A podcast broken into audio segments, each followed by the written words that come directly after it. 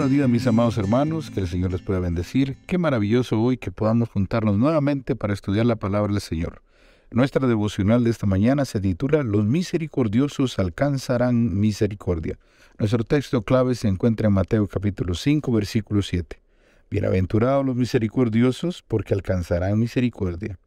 Cuenta Cervantes que Sancho, Sansón, Carrasco y Don Quijote sostenían una conversación sobre los dos grupos de personas los que hacen y los que critican. Sansón se refirió a los que tienen, por peculiar entendimiento, juzgar a los escritos ajenos sin haber dado algunos propios a la luz del mundo.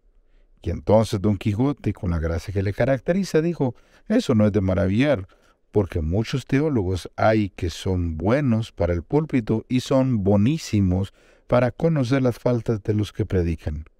Carrasco sentenció, todo es así, señor Don Quijote, pero quisiera yo que tales sentenciadores fueran más misericordiosos y menos escrupulosos.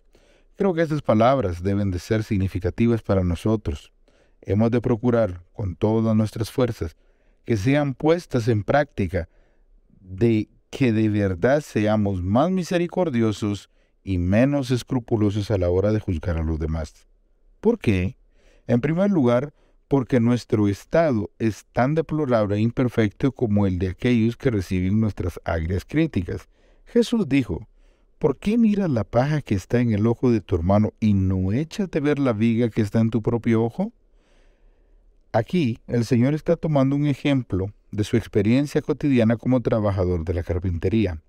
La paja alude al pequeño y, o pequeña partícula de acerrín y la viga y ese largo y grueso pedazo de madera.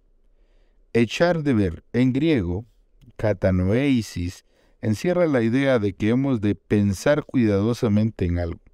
Reconocer nuestros defectos hará que seamos más comprensivos con los hierros de los demás, fomentará en nosotros una visión más humana de nuestra religión.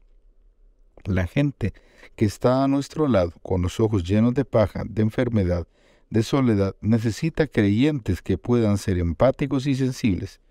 Nosotros estamos llamados a mostrar ese tipo de solidaridad cristiana. Además, la promesa es que los misericordiosos alcanzarán misericordia.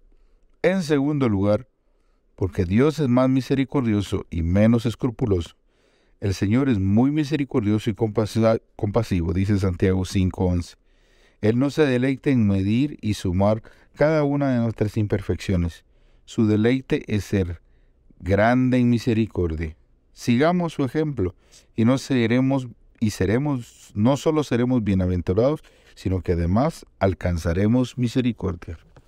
Qué bendición, mis queridos hermanos, conocer que el Señor nos perdona a pesar de nuestras muchas imperfecciones.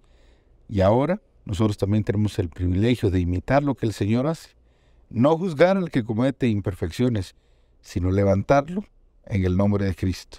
Porque un día alguien nos levantará también en el nombre de Cristo. Que el Señor pueda bendecir su día. Oramos.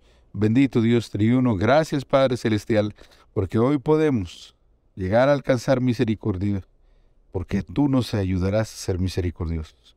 Ayuda a nuestro espíritu de crítica, a que sea ahogado en la sangre del Cordero. Y permítenos, Padre Celestial, mostrar esa misma misericordia que tú nos muestras cada día, cada mañana, aquel que hierra, para que pueda haber ese Dios de amor que perdona, restaura y salva, y está muy pronto a llevarnos a casa. Gracias por tu amor, en el nombre de Jesús. Amén. Que el Señor les pueda bendecir.